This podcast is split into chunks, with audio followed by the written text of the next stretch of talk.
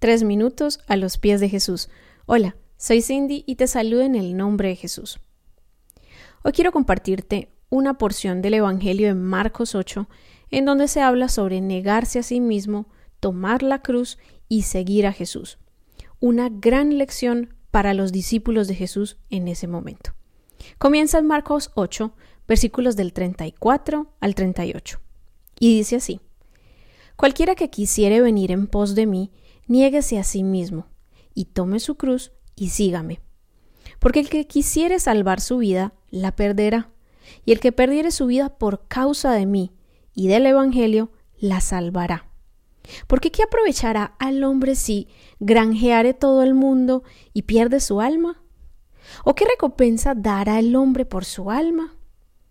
Porque el que se avergonzare de mí y de mis palabras en esta generación adulterina y pecadora, el Hijo del Hombre se avergonzará también de él, cuando vendrá en la gloria de su Padre con los santos ángeles. Esa palabra tan fuerte, tanto para los discípulos en ese momento al escucharlo, como para nosotros hoy al leer este Evangelio. Lamentablemente el reto de perder la vida en nombre de Jesús va en contra de nuestros valores modernos. De hecho, la preservación de la vida es una gran industria. Tenemos la medicina moderna, las dietas apropiadas, el ejercicio, que nos extienden un poco la vida. Cosméticos, cirugía plástica, que ayudan a conservar nuestra apariencia. Y hasta de hecho, en las funerarias continúan el trabajo de preservación aún después de morir. Lo más curioso es que cuando se escribió este Evangelio, los cristianos literalmente estaban en peligro de perder su vida por su fe. Eran tentados a negar a Cristo para salvar su propia vida. No debemos dejar de mencionar que existen hoy en día aún países que de manera rutinaria persiguen a los cristianos. Aún así, para muchos de nosotros, nuestros retos no son cuestiones de vida o muerte, y estamos tentados a sentir que no son importantes.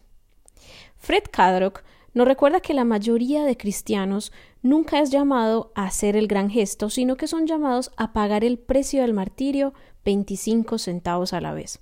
Esto no suena tan glorioso como el martirio, pero nuestra disponibilidad para gastar 25 centavos cuando sea necesario es más importante que nuestra disponibilidad para morir cuando no es necesario.